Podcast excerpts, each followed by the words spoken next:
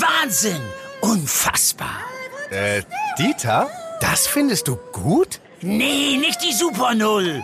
Das super Angebot hier ist doch mega! Das Xiaomi 11 Lite 5G New Edition ab nur einem Euro von Mobilcom Debitel. Mega smart mit gratis Handstaubsauger. Jetzt sichern auf freenetdigital.de.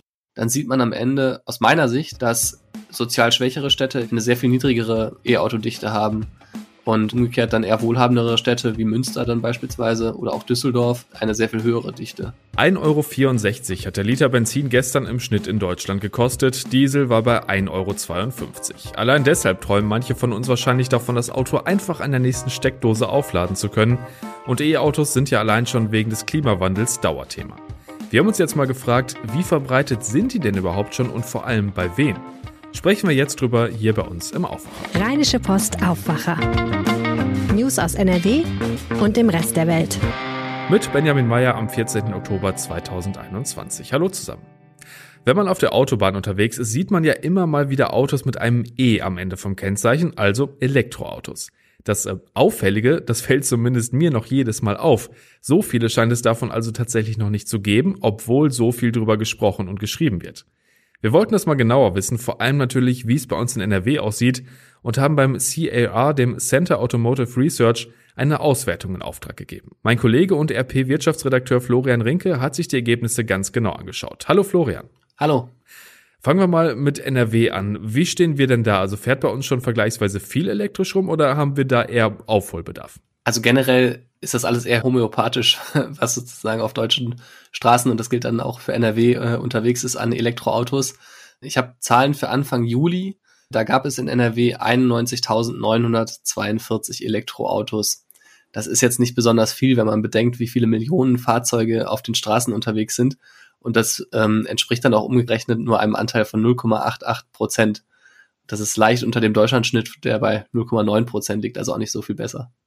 Das Ziel der Bundesregierung war ja mal, dass 2020 eine Million Elektroautos auf deutschen Straßen unterwegs sind. Das wurde letztes Jahr mit gerade mal 140.000 Fahrzeugen doch relativ deutlich verfehlt und jetzt haben wir mittlerweile Ende 2021. Wie nah ist man diesem Ziel denn jetzt mittlerweile gekommen? Ja, man merkt, dass das ganze Thema Elektromobilität jetzt deutlich an Schwung gewonnen hat. Also wir sind jetzt bei ungefähr einer halben Million rein elektrischen Fahrzeugen und damit sind wir auf dem Weg, dieses Ziel mit etwas Verspätung zu erreichen. Aber das ist ja, wenn man sich jetzt auch das äh, Thema Digitalisierung beispielsweise anguckt in Deutschland, ist es ja üblich, dass man Ziele etwas hinter dem eigenen Zeitplan erreicht. Hat also quasi Tradition. Äh, lasst uns nochmal auf NRW schauen. In den Diskussionen um Mobilität geht es hier oft auch um den Stadt-Land-Unterschied. Das ist in Bezug auf E-Autos ja wahrscheinlich auch nicht ganz unwichtig, oder? Also wenn ich nur ein paar Kilometer zur Arbeit fahre in der Stadt, verlasse ich mich doch vielleicht eher auf ein E-Auto, als wenn ich auf dem Land komplett drauf angewiesen bin und lange Strecken fahren muss, oder? Ja, wir haben das mal ausrechnen lassen vom äh, Car Center Automotive Research, von dem Ferdinand Dudenhöfer, dem Autoexperten. Und da kam das tatsächlich ungefähr so raus, wie du das beschrieben hast. Ne? Also äh, ganz interessant ist, Münster ist von den untersuchten Städten die Stadt mit der höchsten E-Autodichte. Da sind es immerhin 1,35 Prozent. Das ist jetzt auch noch nicht wahnsinnig viel, aber doch schon ganz ordentlich. Und man sieht schon, dass man in eher ländlichen Gebieten wahrscheinlich eher noch auf das Auto mit Verbrennungsmotor setzt. Aber, das muss man auch sagen, auch eine Stadt wie Duisburg beispielsweise kommt nur auf einen Anteil von 0,49 Prozent, was auch extrem wenig ist. Weiß man denn, woher diese Unterschiede dann wirklich genau kommen? Ja, das wollte ich natürlich auch wissen und ich habe auch bei den Städten angefragt und mal in Münster und in Duisburg nachgehört, ja, woran liegt's denn? Und so richtig wollte man da nicht mit einer Antwort rausrücken. Also man sagte, ja, am Ende ist es ja mal eine individuelle Kaufentscheidung, aber man muss natürlich schon sagen, es gibt so ein paar Anhaltspunkte, die dafür sprechen, dass manche Städte einen etwas höheren Anteil haben als andere und das ist natürlich am Ende das verfügbare Haushaltseinkommen. E-Autos sind nicht günstig, auch wenn es jetzt günstigere Modelle gibt muss man sich das leisten können, auch wenn der Staat jetzt irgendwie Zuschüsse gibt und die Autohersteller Zuschüsse geben. Und das zweite ist, was sind die Wege, die gefahren werden müssen? Das spielt sicherlich auch mal eine Rolle, dass man sich überlegt, okay, brauche ich das Elektroauto jetzt für eine, für eine weite Strecke? Reicht dann die Ladeinfrastruktur? Da überlegt sicherlich auch der ein oder andere. Du hast ja diesen Zuschuss von der Bundesregierung schon angesprochen. Bis zu 6000 Euro kriegt man dazu, wenn man sich ein E-Fahrzeug oder ein Plug-in-Hybrid anschafft. Was hat das denn bisher bewirkt? Das ist bei so Subventionen am Ende immer die Frage, ne? Also bringen die wirklich den Erfolg? Also es gab ja damals vor ein paar Jahren diese Abwrackprämie, die hat ja einfach nur dafür gesorgt, dass Nachfrage vorgezogen wurde. Also die Leute haben sich dann jetzt in dem Moment äh, das Auto mit der Abwrackprämie gekauft und haben dann später halt einfach nicht mehr gekauft. Und das hat sozusagen dann für so einen kleinen Boom äh, gesorgt, aber dann im Nachhinein natürlich auch dafür, dass in den Folgejahren Autokäufe fehlten. Da wird man mal ein bisschen beobachten müssen, wie sich das entwickelt. Also klar ist, diese E-Auto-Prämie sollte diesen Markt ein bisschen in Schwung bringen. Wenn man sich jetzt die Zahlen anguckt, ist das auch gelungen. Aber man muss natürlich auch fairerweise sagen, dass die Autohersteller erst jetzt so richtig angefangen haben, die ganzen Modelle auf den Markt zu bringen. Selbst mit Prämie hätte man noch gar nicht so viele Modelle gehabt, die man überhaupt hätte kaufen können. Tanken ist ja zurzeit so teuer wie lange nicht, aber viele sagen natürlich, gut, Sprit kriege ich zumindest an jeder Ecke. Beim E-Auto habe ich dann doch Schiss, dass ich nirgendwo laden kann. Äh, wie sieht denn das mittlerweile bei der Ladeinfrastruktur aus bei uns? Ja, man sagt ja mal so ein bisschen, so Faustformel ist, äh, also wer die eigene Garage hat, vielleicht auch ein Einfamilienhaus oder sowas, für den ist es deutlich leichter als für denjenigen, der in einer Mietwohnung mitten in der Stadt wohnt und das Auto jeden Abend irgendwo anders parken muss. Da ist, denke ich mal, auch was Wahres dran. Weil es natürlich viel Sinn macht, angesichts des deutlich dünneren öffentlichen Ladenetzes, sich zu Hause so eine Wallbox zu installieren und dann das Auto abends ja zu Hause zu laden, wenn man wenn man da parkt oder eben beim Arbeitgeber weil äh, tatsächlich das öffentliche Ladenetz noch deutlichen Ausbaubedarf hat. Also fassen wir nochmal zusammen, es gibt die Stadt-Land-Gefälle, weniger E-Autos in einkommensschwächeren Gegenden. Ähm, was ist so dein Fazit? Wie ordnest du diese Zahlen ein? Also überrascht hat's mich nicht. Ich habe ähm, schon gedacht, dass es so in den Städten beispielsweise eine etwas höhere Durchdringung gibt als in ländlichen Regionen. Gab es ein paar Ausreißer, den Rheinisch-Bergischen Kreis zum Beispiel, die doch etwas über Bundesschnitt und auch NRW-Schnitt lagen.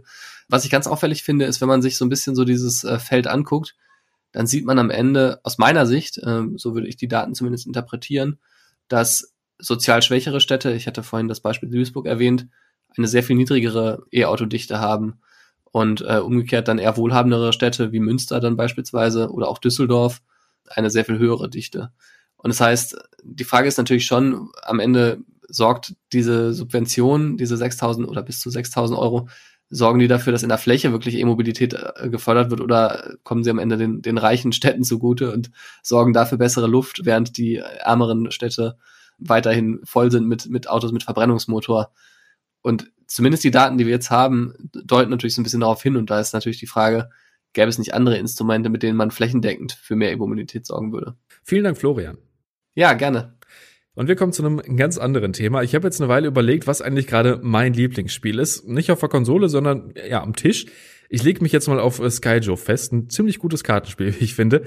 Das wechselt bei mir aber tatsächlich ziemlich oft. Und egal, ob es jetzt bei euch ein Strategie, Rollen, Gesellschafts- oder Kinderspiel ist, neue Spiele, die können wir jetzt alle bei einer ganz besonderen Messe ausprobieren, die jedes Jahr in NRW stattfindet. Heute startet nämlich die diesjährige Spiel in Essen und wir schauen da jetzt mal gemeinsam drauf mit NRW-Reporter Jörg Isringhaus. Hallo Jörg. Hallo. Wenn ich jetzt noch nie auf der Spiel war, wie kann ich mir das da vorstellen? Wie groß ist das? Ja, das ist äh, eine ganz äh, bunt, große, bunte Geschichte. Äh, auf der Spielemesse, da tummeln sich 600 Aussteller, sind es glaube ich in diesem Jahr, aus mehr als 40 Ländern. Und die haben mehr als 1000 Neuheiten im Gepäck. Und natürlich haben dann teilweise die Aussteller auch noch ihre Spiele, die sie im Repertoire haben, nicht alle natürlich, aber einige mit auf der Messe. Und da kann man dann über die Messe laufen äh, und sich das alles anschauen natürlich, aber man kann auch äh, spielen, ausprobieren, fachsimpeln, Fragen stellen, was auch immer, sich austauschen. Dazu gibt's auch Vorträge, die man sich anhören kann und so weiter. Ist also alles rund ums Spiel. Und da muss man auch wieder ein bisschen eingrenzend sagen, es geht vor allen Dingen um Gesellschaftsspiele, und vorrangig um Brettspiele. Du hast ja auch mit einer Spieleexpertin gesprochen, hast du erzählt. Ähm, was hat sie dir denn gesagt? Also gibt es in diesem Jahr vielleicht besondere Trends? Ja, es wird also immer interessanter, sagt sie, ähm, dass so gesellschaftlich relevante Themen auch im Spiel aufgegriffen werden. Das gab es immer schon, aber das scheint sich immer mehr und mehr durchzusetzen. Man kann jetzt noch nicht sagen, es ist jetzt nicht der Megatrend, aber es gibt schon jede Menge Spiele, die sich zum Beispiel mit dem Thema Klimawandel, Klimaschutz befassen. Ein Beispiel wäre Rettet die Eisbären, ein Spiel, wo man äh, also dann mit einem Schiff äh, in die Arktis fährt und dort äh, Eisbären, die auf irgendwelchen Schollen festsitzen, retten muss. Und äh, dabei lernt man halt eine ganze Menge dann noch nebenher über Klimaschutz. Und ein anderes Spiel, das jetzt schon ein paar Monate alt ist, aber dort vielleicht auch äh, vorgestellt wird, ist äh, Kyoto heißt das und äh, ist benannt nach der gleichnamigen Klimakonferenz, die in Kyoto stattgefunden hat. Die Spiele handeln da sozusagen im Auftrag von Staaten, die vertreten dann einzelne Staaten, die versuchen einerseits ihren Wohlstand zu erhalten, andererseits äh, sich äh, entsprechend äh, auf den Klimawandel einzustellen und diese Klimaziele zu erreichen. Man äh, kann da schon durchaus abtauchen in so einen doch sehr wichtigen Bereich momentan, der in aller Munde ist. Ich habe letztens noch die Karl gespielt, da äh, rodet man einen Regenwald, um an Schätze zu kommen. Ganz klar aus einem anderen Jahrhundert das Spiel. Ich habe ja irgendwie das Gefühl, auch durch Corona und das viele zu Hause sein, ist das mit dem Spielen noch mal mehr geworden. Ist das wirklich so? Also spielen wieder mehr Leute? Die Spieleszene boomt ähm, in den vergangenen Jahren enorm. Also ähm, in den letzten fünf, sechs Jahren gab es jedes Jahr zweistellige Zuwächse, in der Pandemie besonders. Im vergangenen Jahr ähm, verzeichnete der Spielemarkt einen Zuwachs um 21 Prozent, das ist schon gewaltig. Dieses Jahr äh, sind es 14 Prozent, letztes Jahr waren 650 Millionen Euro Umsatz insgesamt. Das ist schon eine Branche, die sehr, sehr stark im Aufwind ist. Gründe dafür sind äh, vielfältig. Zum einen liegt es äh, laut den Experten wohl auch daran, dass die Menschen so nach dem Gemeinsamkeitserlebnis äh, suchen. Also die suchen so ein Wir-Gefühl, abends zusammenzusitzen mit drei, vier, fünf äh, Leuten am Tisch und so ein Spiel spielen. Das ähm, scheint sehr in Mode gekommen zu sein. Es ist also richtig haptisches Erlebnis, was anderes als immer nur den ganzen Tag in den Computer zu schauen.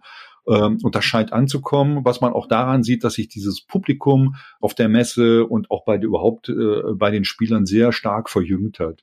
Das war früher eher, eher so in, in äh, älteren Gruppen äh, interessanter, aber heute sieht man da sehr viele junge Menschen auch auf der Messe.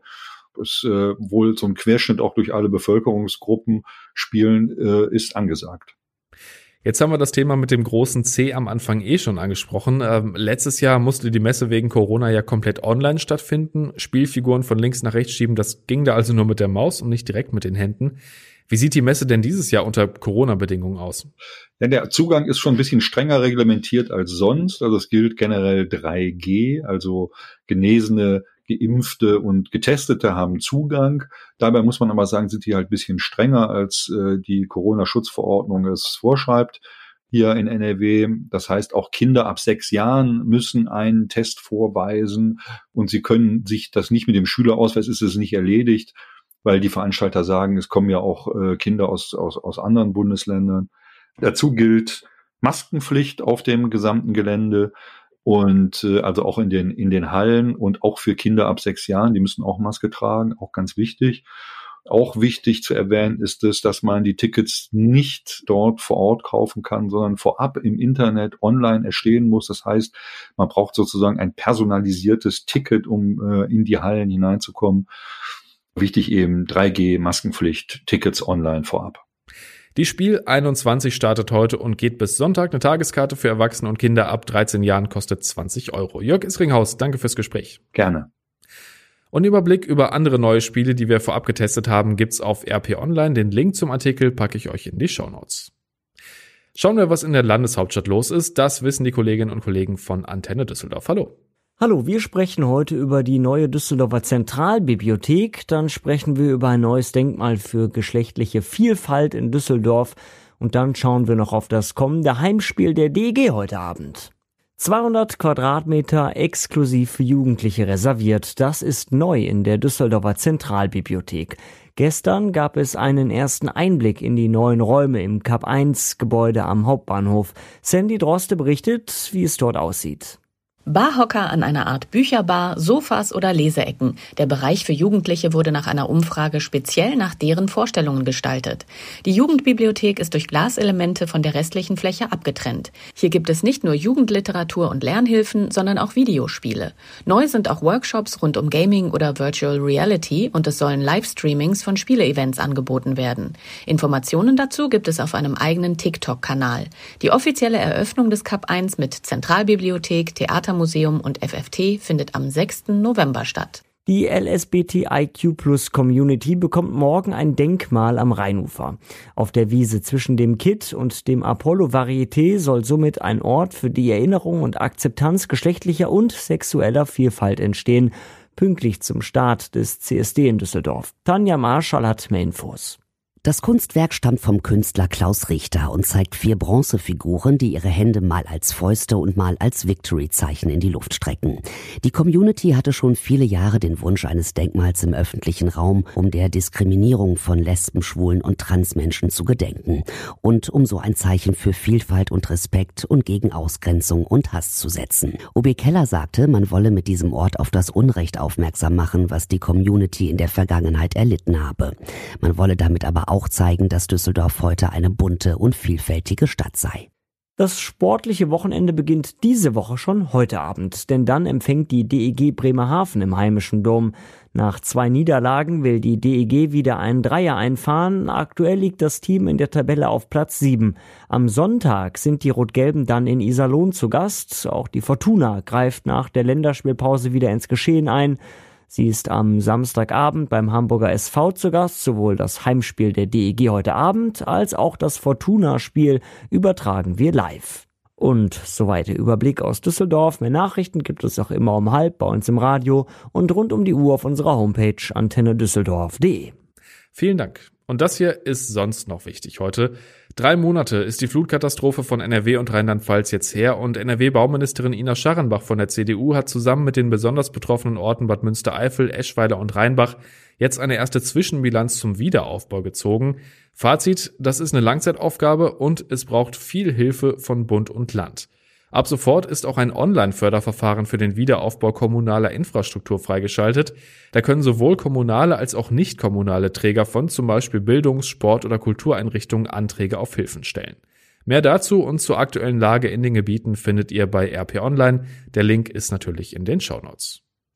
Vielleicht habt ihr gestern auch den Aufwacher gehört. Da hatte meine Kollegin Anja ein Urteil in Zusammenhang mit dem Einsturz des Kölner Stadtarchivs angekündigt. Und da wollen wir euch natürlich auf dem aktuellen Stand halten. Es ging um den Freispruch zweier Bauleiter. Und da hat der Bundesgerichtshof jetzt entschieden, dass der aufgehoben wird. Bedeutet, der aufwendige Prozess wird zwölf Jahre nach dem Einsturz nochmal neu aufgerollt, weil der BGH sagt, es ist nicht ausreichend geklärt, wer für das Unglück verantwortlich war. Und zum Schluss natürlich der Blick aufs Wetter. Das startet erstmal wieder sehr grau und immer wieder mit Regen bei 12 bis 16 Grad. Am Nachmittag lockert es dann aber auch mal auf und das mit dem Regen wird dann auch weniger. Freitag sieht es dann sehr ähnlich aus, erst grau und regnerisch im Tagesverlauf, aber auch immer mal wieder freundlichere Abschnitte bei ähnlichen Temperaturen wie heute. Und das war der Aufwacher am 14. Oktober 2021. Habt einen schönen Tag und bis morgen. Mehr Nachrichten aus NRW gibt's jederzeit auf RP Online. rp-online.de